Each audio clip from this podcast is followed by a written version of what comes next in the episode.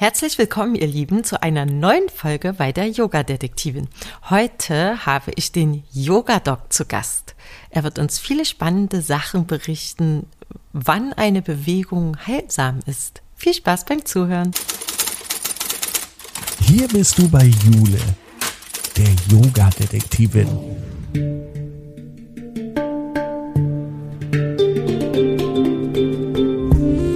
Begibt sich mit dir auf Spurensuche in der Yoga-Welt. Finde dein Yoga.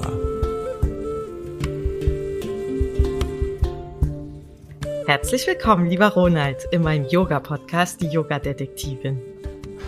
Herzlich willkommen, Jule, Detektivin. Dann bin ich mal gespannt, was du rausfindest. Ja, wir sind beide gespannt, glaube ich. Vielleicht sagst du mal ganz kurz, wer du so bist, damit wir ein Bild zu deiner Stimme bekommen. Mein Name ist Dr. Ronald Steiner von Ashtanga Yoga Info und ich bin der Begründer der, der Ei-Methode und praktiziere Yoga schon mein ganzes Leben, weil meine Mutter bereits Yogalehrerin war. Ach, wie spannend. Wer hat schon eine Mutter in unserem Alter, die auch schon Yogalehrerin war? Super. Ja, ja, in, in der Tat. Yoga ist, ist ja erst nach Europa gekommen, wobei Yoga ja schon in den 30er Jahren nach Europa kam.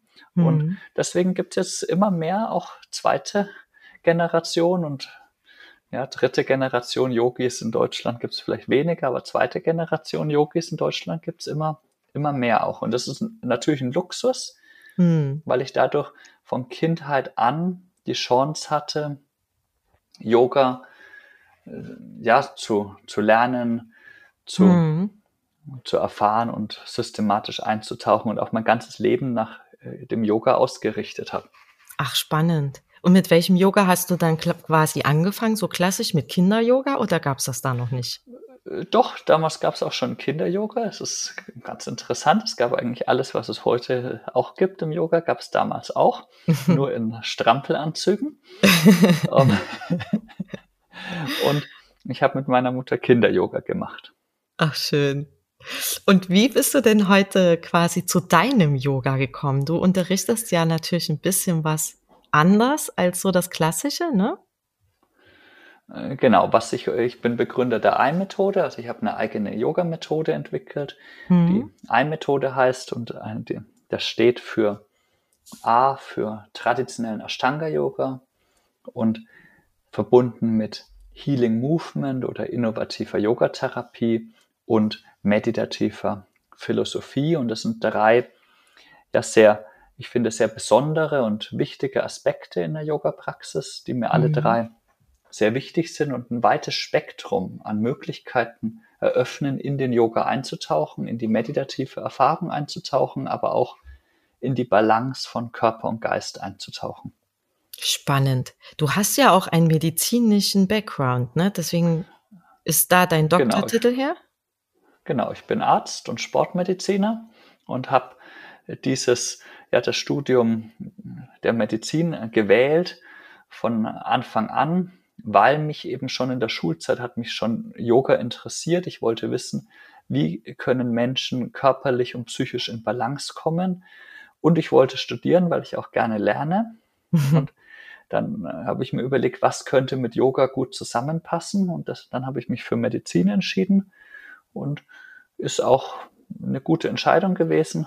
Würde ich jederzeit wieder machen, weil es mir eben ermöglicht, die Anatomie wirklich zu verstehen des Menschen und auch die Physiologie zu verstehen und auch wenn ich eine Studie lese, die einzuordnen, hm. dadurch, dass ich eben Medizin studiert habe. Und für mich ist es nicht ein Widerspruch. Ja, manche denken, ah, Yoga und Medizin ist ein Widerspruch. Die Techniken im Yoga haben ein Ziel, nämlich den Psyche und den Körper in Balance zu bringen. Hm. Und um dieses Ziel zu erreichen, ist es in meinen Augen sinnvoll, klug vorzugehen und auch moderne Wissenschaft einzubeziehen und moderne Bewegungsphysiologie einzubeziehen. Und das ist genau das, was ich in diesem zweiten Aspekt der Eye-Methode mache und vertrete, in diesem Healing Movement Aspekt. Das ist eine moderne bewegungsphysiologische Herangehensweise, mhm. einen balancierten, gesunden Körper und einen balancierten, gesunden Geist zu zu fördern, zu entwickeln.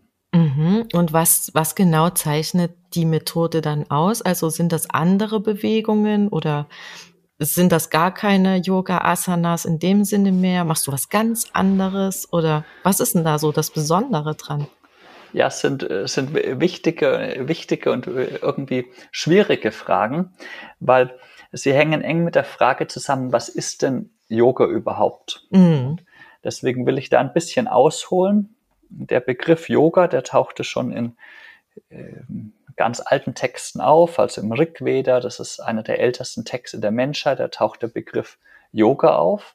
Aber Yoga als Übungsweg ist erst erst 3000 Jahre alt, also das sagt man die älteste Text, wo das Wort Yoga als Übungsweg auftaucht, ist die Katha Upanishad vor eben etwa 3000 Jahren. Hm. Damals war allerdings dieser Übungsweg, der hatte das Ziel, zu erkennen, wer wir wirklich sind, also in den meditativen Zustand einzutauchen. Die Techniken waren Opferritual, philosophische äh, äh, ähm, äh, Überlegungen, äh, meditative Aspekte. Und die Techniken haben sich von diesem Start immer weiterentwickelt und die Praxis und auch die Sicht wurde immer ganzheitlicher. Zunächst war es einfach darum zu erkennen, wer ist, was ist meine Essenz, wer bin ich wirklich. Mhm. Und im Laufe dieser 3000 Jahre Zeit, in der sich Yoga entwickelt hat, war dann immer mehr auch der Gedanke, dass es sinnvoll ist, um zu erkennen, wer ich wirklich bin, mit mir, mit Körper und Geist in Balance zu kommen. Und ah, okay. so tauchten dann vielleicht vor so 2000 Jahren die ersten Atemübungen auf im Yoga-Bereich und die dann sich verfeinerten. Vor 1000 Jahren tauchten dann die ersten Körperhaltungen auf, die sich dann im Laufe der Zeit verfeinerten. Und die Körperhaltungen, die wir heute alle unter dem Namen Yoga assoziieren, also das Dreieck zum Beispiel, der Sonnengruß, sind mhm. im Kontext des Yogas erst seit ziemlich genau 100 Jahren aufgetaucht. Verrückt. Das heißt, ah. äh, genau, ver verrückt. Ja, wir denken immer, ah, ich mache jetzt hier traditionelles Yoga, Jahrtausende alt, ja. und dann rolle ich meine äh, Gummimatte aus und mache ein Dreieck drauf und sage tausend Jahre altes Yoga, aber das stimmt nicht. Ah. Die Gummimatte gibt's erst, ja, vielleicht 20 Jahre oder 30 und das Dreieck als Yoga-Position gibt es eben erst 100 Jahre. Klar hat der Mensch vorher schon vielleicht ein Dreieck gemacht, vielleicht schon der Neandertaler, um einen Stein aufzuheben oder so. Aber dass jetzt das Dreieck als Yoga-Position, ja. als Yoga-Technik geübt wurde, das ist erst seit 100 Jahren. Und, und jetzt zurück, wenn wir sehen, wie sich Yoga entwickelt hat, dann bleibt eines gleich, nämlich die Vision. Wir wollen empfinden, wer wir sind. Wiss, empfinden, wer wir sind und wir wollen mit unserem Körper und mit unserem Geist in Balance kommen. Ja. Und die Yogis haben eben über diese 3000 Jahre die Techniken genutzt, die ihnen im jeweiligen Zeitkontext sinnvoll erschienen, um diese beiden Visionen eben meditativen Zustand zu erreichen, zu erfahren, wer wir wirklich sind und zweitens diese Balance zu erzeugen, zu erreichen. Mhm. Und die hm. Techniken haben sich geändert. Und in, genau in dieser Tradition stehe ich auch mit dem Healing Movement. Ich nutze die Techniken, die nach heutiger Sicht auf den Menschen sinnvoll erscheinen, um diese beiden Ziele zu erreichen. Mhm. Und die heutige Sicht auf den Menschen hat sich weiterentwickelt im Vergleich zu vor 100 Jahren.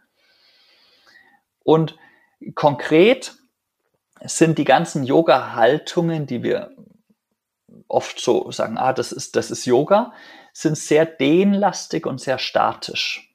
Und bewegungsphysiologisch gesehen ist eine körperliche Praxis, die so ein Übergewicht an Dehnung und Statik hat, nicht vollständig bewegungsphysiologisch und führt deswegen langfristig körperlich auch zu äh, Disbalancen. Oh. Und wenn wir körperlich und psychisch wirklich in Balance kommen wollen, dann brauchen wir eine körperliche Praxis, die vielseitiger ist. Und mhm. genau diese Praxis biete ich eben an mit diesem Healing Movement Konzept.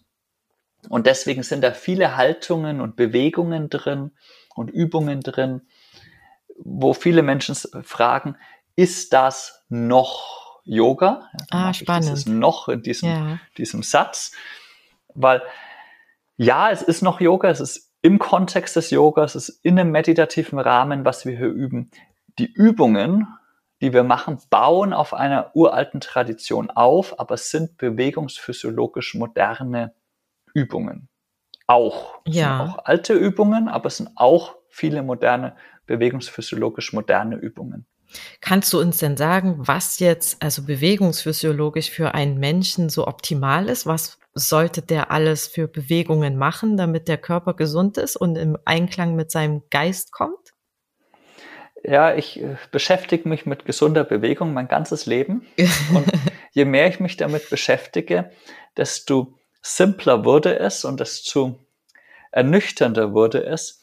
Bewegung ist überhaupt nicht so kompliziert und schwierig, wie uns oft im Yoga-Unterricht dargestellt wird. Ja, der mhm. menschliche Körper ist überhaupt nicht fragil oder wir müssen äh, hochwissenschaftlich irgendwas tun, sondern eigentlich ist es völlig simpel, eine gesunde Bewegung zu erzeugen. Und zwar eine gesunde Bewegung ist dann erreicht, wenn sie vielseitig ist und wenn sie angemessen ist für uns. Hm. Und äh, mit diesen beiden Erkenntnissen hätte ich beinahe aufgehört, Yoga zu unterrichten. Weil vielseitig heißt, tu was immer du willst, angemessen heißt, achte darauf, dass es sich gut anfühlt für dich. Ähm, Brauche ich nicht, gar, gar nicht zu unterrichten, sondern mhm. kann meinen Schülern und Schülerinnen im Raum sagen, ja, Raum ist offen, macht was immer ihr wollt, aber hört auf euch, achtet auf euch. Zum Glück ist mir dann noch ein drittes eingefallen. Gesund ist auch, wenn wir bewusst eine Bewegung ausführen. Das heißt, ah, dann ja. macht schon wieder Sinn, dass ich als Yogalehrer sage, gib die Arme horizontal zum Boden. Aber das ändert die Bedeutung. Also ob ich jetzt einfach eine Aufgabe gebe mit dem Ziel, Körperbewusstsein zu fördern, oder ob ich suggeriere, dass nur wenn du den Fuß so setzt oder den Arm so platzierst, es dann gesund ist. Hm. Weil gesund ist es, wenn es vielseitig ist. Und mit mhm. meinen Ansagen will ich nur ein Spielfeld geben, Bewusstsein zu fördern. Und dann sollen natürlich die Übungen, die ich ansage, es auch ermöglichen, vielseitig zu sein. Und ja. Das können wir wieder messen, was vielseitig ist. Und da wirst du bestimmt gleich nachfragen. Ja, auf jeden Fall. Wie misst man Yoga, das? Yoga-Detektivin will das wissen. Wie misst man das? Letztendlich können wir Vielseitigkeit, jede Bewegung in Millionen von, von Aspekten aufteilen und sagen, ah, dieser Aspekt ist noch wichtig und dieser Aspekt ist noch wichtig. Und dann wird es sehr kompliziert, aber wir können die Grundlagen sehr einfach gestalten. Und zwar mhm. haben wir drei Bewegungsebenen. Eine Sagittalebene, die geht nach vorne und hinten. Eine Frontalebene, die geht quasi quer durch uns, so als ob wir mit dem Bauch auf einer Glaswand liegen würden mhm. oder und dann haben wir die Transversalebene, das ist wie so eine Schnittebene durch, durch den Körper. und wir sollten alle Bewegungsebenen etwa gleichmäßig nutzen. Und in der Yoga-Praxis ist oft die, die Sagittalebene das Dominante, deswegen ist die Yogamatte länglich. Ah. Ja, weil wir uns mhm. vor und zurück bewegen. Aber wir haben eben auch die Frontalebene, das kriegen wir in der Yogastunde auch oft hin, da stehen wir dann quer auf der Matte. Mhm. Und dann haben wir die Transversalebene, das ist so eine Drehebene. Ah. Haben wir natürlich in, auch in klassischen Yoga-Übungen auch Drehübungen dabei. Ja aber relativ zu den Vor- und Rückbeugen deutlich weniger. Und auch die Seitenneigungen sind deutlich weniger. Also hm. da ist es wichtig, eine Balance herzustellen. Also einfach mehr von den anderen einbauen. Mehr von den anderen einbauen. Der nächste Aspekt ist Bewegungsqualitäten oder motorische Grundfertigkeiten. Bewegung ist dann gesund, wenn sie vielseitig ist. Also sollten wir alle motorischen Grundfertigkeiten unseres Körpers etwa gleichmäßig fördern. Was heißt das? Und eine motorische Grundfertigkeit ist zum Beispiel die Flexibilität. Ja. Und die fördern wir in einer typischen Yogastunde natürlich zu Genüge. Wir dehnen uns nach vorne, wir dehnen uns nach hinten. Dann kann ich sagen, ah ja, jetzt mit dem, was ich eben gesagt habe, dehne ich mich auch in die Drehrichtung nach mhm. links und nach rechts. Dehne ich mich auch zur Seite, mache ich auch Seitneigungen nach links und nach rechts. Dann habe ich diesen Flexibilitätsaspekt schon abgedeckt. Aber ein zweiter motorische Grundfertigkeit ist Kraft. Ja. Und wenn ich jetzt eine typische Yoga-Praxis analysiere, dann ist der Kraftaspekt viel weniger als der Flexibilitätsaspekt. Und die Kraft, die vorkommt, ist meistens eine statische Kraft in der Sagittalebene. Zum Beispiel Utkatasana, ist ja wie eine statische ja. Kniebeuge, ist eine Kraftübung für den Oberschenkel, aber eben statisch in der Sagittalebene. Oder wir machen eine Plank Pose im Yoga, das ist ja auch sehr häufig, aber ist auch wieder Sagittalebene und statisch. Hm. Und ich achte eben darauf, dass in meinen Yoga-Stunden, wenn sie diesen Healing Movement Aspekt haben, auch dynamische Kraftaspekte vorkommen. Also so ein Sonnengruß so durchfließen dann? Oder? Ein Sonnengruß könnte man sagen, ist eine dynamische Kraftübung. Wobei, wenn ich jetzt die einzelnen Muskeln anschaue, da auch sehr viel Flexibilität dabei ist. Hm. Und da, wo Kraft ist, dann hauptsächlich, ich schreite nach hinten aus dem Stand, dann gehe ich letztendlich in die Plank, habe ich eine statische Sache. Hm. Aber zum Beispiel eine Kniebeuge. Ja, einfach eine Kniebeuge, wo ich dynamisch nach oben und unten gehe so, oder ja. eine Art Liegestütz, wo ich dynamisch vor und zurück gehe. Das ist jetzt eine sagittale Kraftübung. Das ist, würde ich sagen, ein bisschen langweilig, weil sagittale Kraftübungen haben wir im Alltag ja auch Treppe steigen und Fahrradfahren. Mhm. Helikale Dynamik, also in der Transversalebene dynamische Kraftübungen, das heißt dynamische, kräftigende Drehungen. Nicht ein mhm. Drehsitz, den ich dann irgendwie aktiv halte. Wo man den das ist ein anderer eher, ne? Aspekt, ja. sondern wo ich gegen Widerstand in eine Drehung gehe. Mhm. Ist, ist etwas, was sehr rar ist. Ja, ich stelle mir jetzt gerade vor, was sollten das für eine Übung sein? Ja, da gibt's glaube ich, nur einen Weg, das rauszufinden. Übt mal mit einem meiner vielen Online-Yoga-Stunden zum Beispiel auf meinem YouTube-Kanal mit. Da seht ihr, das ist vielleicht so ganz charakteristisch für diese Healing Movement Stunden, diese vielen dynamischen, kräftigenden Übungen in der Transversalebene. Ich nenne das Helix-Übungen, die ganz besonders wichtig sind für die Gesundheit der Aha. Gelenke. Aha. Weil wir dadurch die Muskeln aktivieren in einem helikalen Muskelfaszienverbund. Das bedeutet Faszienzüge, die sich um unseren Körper herumwickeln werden, aktiviert. Mhm. Und da können wir uns vorstellen, unser Körper ist ein Würstchen. Und wenn wir dieses Würstchen einen helikalen, also ein, wie eine Spirale um das Würstchen herumlegen und diese Helix dann auf Spannung bringen, wird das Würstchen dünn gezogen und lang. Und ja. genau das passiert mit unserem Körper auch. Aha. Unsere Gelenk, unser, unsere Arme, unser Rumpf wird dadurch lang gezogen durch helikale Kraftübungen. Und der Raum entsteht zwischen den Gelenken für die Bandscheiben, für die Menisken, je nachdem welches Gelenk es ist, für den Knorpel.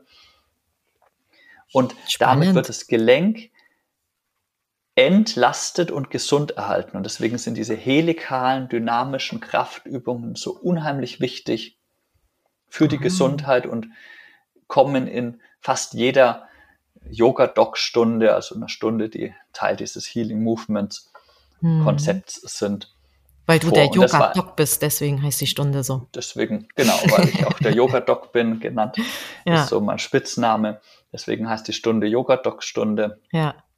Und die Yoga-Doc-Stunde sind im Healing-Movement-Bereich eben die Stunden, die sehr leicht für viele Menschen machbar sind, wo ja. sehr wenig akrobatische Aspekte drin sind, aber eben der gesundheitliche Aspekt der Praxis besonders im Vordergrund steht. Also wenn du Rückenschmerzen hast oder Knieschmerzen hast und jetzt nichts Akutes ist, was operiert werden muss, mm. dann helfen diese Yoga-Doc-Stunden sehr, sehr gut, Knieschmerzen loszuwerden, Rückenschmerzen, Schulterschmerzen loszuwerden.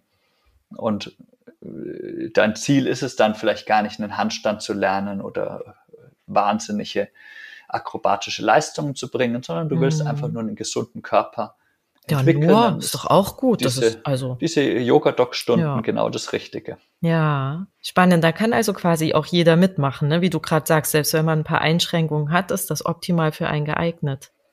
Genau, diese Yoga-Doc-Stunden sind für alle anstrengend. Das ist auch für mich anstrengend, weil Mhm. es sind anstrengende Übungen dabei, grundlegende, systematische Übungen, die eigentlich jeden fordern. Aber man Ja. kann diese Yoga-Doc-Stunden auch dann machen, wenn das aktuelle Fitnesslevel noch nicht so, so hoch ist, wenn die aktuelle Flexibilität noch nicht so hoch ist und über die Yoga-Doc-Stunden eben Kraft und Flexibilität systematisch aufbauen.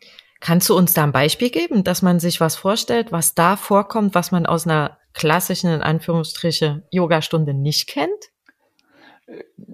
Die, Oder muss diese man das dann klassischen- gucken? Diese klassischen Yoga-Übungen den, äh, nehmen in diesen Yoga-Doc-Stunden etwa ein Sechstel des Zeitumfangs ein. Was Ein macht zweites- man denn dann die ganze Was Zeit? macht man denn die anderen fünf Sechstel? Im zweiten Teil sind eben so helikale Kraftübungen. Ja. Ein dritter Aspekt, der auch nicht fehlen darf in einer vielseitigen Praxis, wenn wir uns an den motorischen Grundfertigkeiten Mhm. weiterhangeln. Also wir haben jetzt Flexibilität besprochen, wir haben Kraft besprochen. Ein dritter Aspekt einer motorischen Grundfertigkeit ist Elastizität. Mhm. Und zwar ist Elastizität die Fähigkeit des Körpers, sich nach einer Verformung wieder zurückzustellen. Und Ja. molekular basiert es darauf, wie viel Elastin und Fibrillin-Bausteine wir zwischen den Kollagenfasern unseres Fasziennetzes haben. Spannend, das ist eine richtige Medizinstunde mit dir. Aha. Und die Flexibilität heißt, wie gut können die Kollagenfasern sich verf- aneinander langrutschen und damit das Fasziennetz verformen. Hm. Wenn du aber eine Treppe runterfällst, nützt dir nichts, dass dein Fasziennetz sich verformen kann. Du willst dir, wenn du unten ankommst, wieder genauso ausschauen, wie du oben gestartet Ja, bist. Das heißt, das, das Fasziennetz verformt sich, während du die Treppe runterfällst, bei jedem Stoß, bei jedem, wo du anstößt, festhältst, aber muss immer wieder wie ein Gummi zurückfedern. Hm. Und das kommt eben durch diese Elastin- und Fibrillin-Zwischenbrücken zwischen den Kollagenfasern. Ah. Und diese Zwischenbrücken gehen verloren, wenn wir älter werden. Ja, Mhm. Kinder haben deswegen viel niedrigeres Verletzungsrisiko. Ich staune immer über meine beiden Söhne. Die fallen mal wo runter. Das Haben ist nix. für die gar nicht, Ja. gar nicht schlimm. Ja, tut ihnen nicht, nicht mal stark weh. Stehen wieder auf, schütteln sich und, Hm. und weiter geht's. Je älter wir werden, desto fragiler werden, weil unsere, werden wir, weil unsere Elastizität abnimmt. Okay. Und die gute Nachricht ist, wir können, indem wir Elastizität üben, das heißt federnde Übungen machen, Also die, die jetzt aus der Mode gekommen waren, genau, letztendlich good old Suren Schwunggymnastik, federnde Übungen, können Ja. wir die Fibroblasten anregen, wieder elastische Bausteine einzubauen. Und damit senken wir unser Verletzungsrisiko. ach, interessant. Umgekehrt, Dehnen reduziert den Elastingehalt in unserem Fasziennetz. Das heißt, durch Dehnen werden wir weniger elastisch. Ah. Und deswegen steigt sogar das Verletzungsrisiko, wenn wir Oh. uns zu viel, unangemessen zu viel dehnen. hm. Ich finde Dehnung absolut wichtig und gut. ist auch ein schönes ja auch Gefühl. Genau, es ist auch sinnvoll und schön. Hm. Aber die Elastizität muss die Dehnung balancieren. Hm. Und so typische Symptome, wenn wir zu wenig elastisch sind, sind einfach ein gestiegenes Verletzungsrisiko, Entzündungen an den Sehnenansätzen, zum Beispiel an den Beinrückseiten. Das Mhm. ist ja so ein typisches Ja. Yoga-Symptom da- oder Erkrankung, dass Menschen Entzündungen an den Beinrückseiten, am Sitzbeinhöcker kriegen, von den vielen Vorwärtsbeugen, von den vielen Dehnen. Hm. Und das ist ein Zeichen, dass zu viel Dehnung der Beinrückseiten da ist, mit zu wenig dynamischer Kraft und zu wenig Elastizität. Hm. Und ein drittes Symptom ist, viele Menschen machen eine Haltung, zum Beispiel eine Vorwärtsbeuge, und das geht auch wunderbar. Aber kommen dann nicht mehr bequem raus, Das sondern stimmt. brauchen eine Zeit, um rauszukommen. Ja. Wenn du anfängst, Elastizität systematisch zu üben, wirst du merken, du gehst in eine Vorwärtsbeuge und du ploppst einfach wieder raus. Oder du Ah. gehst in eine Rückwärtsbeuge und du gehst super simpel einfach wieder raus. Du gehst wieder raus und bi- bist wie so ein Gummi, der Mhm. wieder in seinen Ursprungszustand zurückschnellt. Und das lässt sich eben trainieren, indem Ah, wir ja. in unserer Yoga-Praxis ein bisschen Zeit einplanen, zu federn. Ja, das haben wir also schon, wie schaut so eine Healing Movement Yoga-Stunde aus oder wenn es ganz am therapeutischen Spektrum von Healing Movement ist. Healing Movement hat auch ein akrobatisches Spektrum, aber im therapeutischen Bereich Mhm. die Yoga-Doc-Stunden, dann dehnen wir natürlich, klar, Dehnung ist gesund, aber wir kräftigen auch dynamisch und wir federn auch, um die Elastizität zu fördern. Ja. haben schon drei Aspekte. Mal noch eine Frage zu der Elastizität. Könnte man da auch äh, Trampolin springen? Richtig, genau. Auch Trampolinspringen, Joggen, solche Sachen fördern die Elastizität. Aber nur an den Beinen dann, oder wie? Je nachdem, wie du, wie du springst, beim Trampolinspringen oder auch beim Joggen geht die Erschütterung ja schon durch den ganzen Körper durch. Ah, okay. Es Mhm. ist jetzt Joggen und Trampolinspringen, kommt natürlich darauf an, wie du springst. Nicht jede Bewegungsebene. Wir hatten ja vorhin gesagt, Mhm. wir brauchen die Sagittalebene, die Frontalebene, die Transversalebene. Und das gilt für jede der sechs Ah. motorischen Grundfertigkeiten. Okay, gut. Jetzt die vierte. Die vierte, Gelenkkontrolle. Ja. sind wir in der Lage, unsere Beweglichkeit, die wir haben, muskulär zu kontrollieren. Und Okay. das ist, wenn ich jetzt einfach nur mich dehne, komme ich vielleicht in einen Spagat rein und ich kann den Fuß in den Kopf legen und jemand kann Knoten in mich reinmachen. Hm. Das ist letztendlich eine passive Flexibilität, die ich nicht kontrollieren kann, Ah ja. muskulär. Also ich kann dann nicht aktiv den Fuß hinter den Ja. Kopf legen. ja. ich- da muss man Ich nachhelfen. brauche äh, die Hand, um den Fuß in Mhm. den Kopf zu legen. Und es ist normal, dass die passive Flexibilität mehr ist als die aktive Flexibilität. Wenn ich aber diese passive Flexibilität überproportional trainiere, dann leiern meine Gelenke aus mit der Zeit. Verstehe. Hm. Und deswegen lohnt es sich eben auch eine aktive Flexibilität zu trainieren, genannt auch oft Mobilität oder Gelenkkontrolle, dass ich Bewegungen mache, die Flexibilität benötigen, wo ich aber aktiv das Bein oder den Arm in diese Haltung bringe, Hm. um meine Gelenke zu kontrollieren und davor zu schützen, auszuleiern. Weil wenn das Gelenk ausleiert, ist die Gelenkkontrolle verloren, dann schlackern sozusagen die beiden Knochen, die da beteiligt sind und es entsteht eine Entzündung und äh, langfristig auch ein Gelenkschaden. Deswegen ist auch die aktive Gelenkkontrolle ganz wichtig. Ja, verstehe. Kann man da Arthrose vorbeugen, sozusagen? Äh, So, so wäre der Wunsch. Ja? Wir Mhm. wollen äh, mit der Bewegung das Optimum machen, was wir brauchen, um eine körperliche, aber auch psychische Balance zu erzeugen. Hm. Da sind wir schon bei, bei Vier Nummer schon. vier. Ja. also Flexibilität, Kraft, Elastizität, Gelenkkontrolle oder Mobilität, Ausdauer, ist vielleicht Mhm. der einfachste Aspekt. Ich glaube, es gibt keine motorische Grundfertigkeit, die so gut erforscht ist wie Ausdauer. Ein Ausdauertraining ist einfach wissenschaftlich erwiesen, schützend vor Herzerkrankungen, vor Herz-Kreislauf-Erkrankungen. Immerhin die häufigste Todesursache in Deutschland sind Herz-Kreislauf-Erkrankungen. Ja. Und da hilft denen einfach nicht vollständig. Ja. Ja, natürlich hilft die Entspannung, die wir im, haben, auch vor Herz-Kreislauf-Erkrankungen, aber ein Ausdauertraining hat einen tollen Effekt auf unsere Gesundheit, den wir nicht hinkriegen, wenn wir uns jetzt einfach nur dehnen. Ja. Und deswegen lohnt es sich in der Yoga-Praxis auch Ausdauerelemente einzubauen. Aber wie sehen Die- die denn aus? Ich meine, man rennt Ja. da ja nicht, man schwimmt da nicht, man fährt kein Warum, Fahrrad warum auf der nicht? Matte. Ja, man könnte ja zum Beispiel auf der Matte, auch auf der Stelle rennen, also so Ach so. Mountain Climbers machen oder auch ähm, Strecksprünge auf der Matte machen Ah, oder sowas. okay. Ich denke Ja. hier Yoga wirklich sehr, sehr weit. Mhm.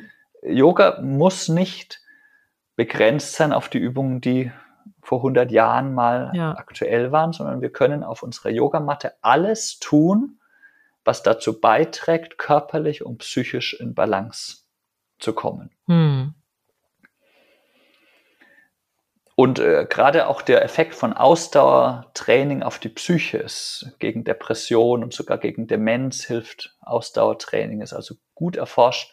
Krafttraining übrigens auch, ja. Also Ja. das sind zwei wichtige Aspekte, die wir unbedingt einbauen sollten in unsere Yoga-Praxis. Und schon Mhm. sind wir beim letzten Aspekt Ja. einer vielseitigen Bewegung, dem sechsten, äh, sechsten motorischen Grundfertigkeit, das Loslassen, die Fähigkeit loszulassen, Zu zu entspannen. entspannen. Ah. Und da sind wir wieder bei Übungen, wo viele Menschen sagen, ah ja, das, das, das ist jetzt wieder Yoga, das kenne ich.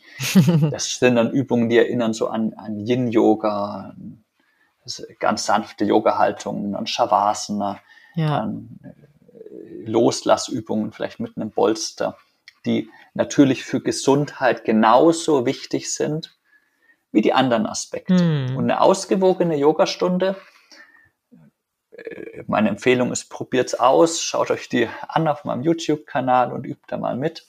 Aber so jetzt ganz systematisch gesprochen, nehmen wir alle sechs Aspekte. Wenn die Stunde 60 Minuten dauert, dann machst du 10 Minuten von jedem dieser sechs motorischen Grundfertigkeiten und Hm. machst jede motorische Grundfertigkeit in alle drei Bewegungsebenen. Dann Ja. hast du eine vielseitige Yoga-Praxis. ja, und wenn spannend. du das, was da rauskommt, vergleichst mit dem, was oft in Yogastunden passiert, dann äh, ist man ein bisschen erschrocken, weil in den meisten Yogastunden findet überwiegend Dehnung und Entspannung statt. ist auch schön für die gestressten Ganze. Menschen. Ist auch schön, aber um wirklich gesund zu sein Mhm. und in Balance zu kommen, brauche ich dieses komplette Bewegungsspektrum. Und das nach Verstehe. Möglichkeit jeden Tag oder zumindest im Laufe eines, einer Woche sollte ich dieses komplette motorische Spektrum unseres menschlichen Bewegungsapparats einmal abdecken. Hm. Sehr interessant, Ronald, wirklich spannend. So hat's mir noch keiner erklärt bis jetzt. Ja, dieses Healing Movement, ich äh, höre da immer viele spannende Kommentare dazu. Hm. Menschen, die in so eine Healing Movement Stunde von mir kommen, also ist ja nur ein Aspekt, den ich unterrichte, die sagen dann oft, oh, das war jetzt die ungewöhnlichste Yogastunde, die ich je erlebt habe. Ja, ja, Den kann ich Menschen ist bestätigen. sch- Schnell klar, ja, das ist Yoga. Warum? Wir starten ganz traditionell mit einem Mantra. Wir haben auch traditionelle Techniken, oft Atemübungen, oft Ja. auch so klassische Yoga-Haltungen, die da auch drin vorkommen. Aber es kommen eben auch viele federnde, drehende, kräftigende Übungen in der Praxis vor, die Hm. komplett außerhalb des Spektrums des, des äh, Üblichen im, im Yoga sind. Also das höre ich oft, Mensch, das ist die ungewöhnlichste Yogastunde überhaupt, die ich gehört habe. Und Mhm. natürlich dann immer die Frage, ja, ist das noch Yoga? Wobei, wenn man dann drin ist, die Frage sich oft auflöst, weil es eben trotz dieses ungewöhnlichen Charakters meditativ ist und ruhig ist Ja, und du die Gelegenheit hast, ganz bei dir anzukommen. ja. Toll, Ronald. Ich würde sagen, schönes Schlusswort. Jeder soll es einfach mal ausprobieren, um mit seinem Körper wieder in Balance zu kommen. Genau, freue ich, freue ich mich sehr. Danke dir, Jule. Ich War danke dir, dass du da warst und uns so viel erklärt hast. Sehr ganz gut. toller Po- Podcast mit dir und ich hoffe, wir sehen uns wieder und reden dann über die anderen Aspekte, die Ja, die eine Methode auch gerne. ausmacht, nämlich den Ashtanga-Yoga, der und auch die meditative Philosophie. Manchmal, wenn ich so über Healing Movement rede, denke man, ah, die anderen Aspekte wären irrelevant. Die finde Mhm. ich genauso spannend und genauso wichtig und ich praktiziere alle drei Aspekte selbst, die ich unterrichte. Ja, toll. Darauf komme ich zurück. Ich freue mich schon. Schön, dass Danke du dir, da Jule. warst. Vielen Dank. Namaste. Namaste. Was für eine spannende Anatomie- und Bewegungslehre-Stunde das eben war. Total faszinierend. Ähm, wenn ihr mehr erfahren möchtet, findet ihr den Ronald bei Instagram und auf seiner Website. Ich verlinke das hier alles unten in den Show Notes. Vergebt gerne ein paar Sterne für den Podcast, wenn es euch gefallen hat und freut euch auf die nächste Folge. Da geht es um Angel Yoga. Bleibt gespannt.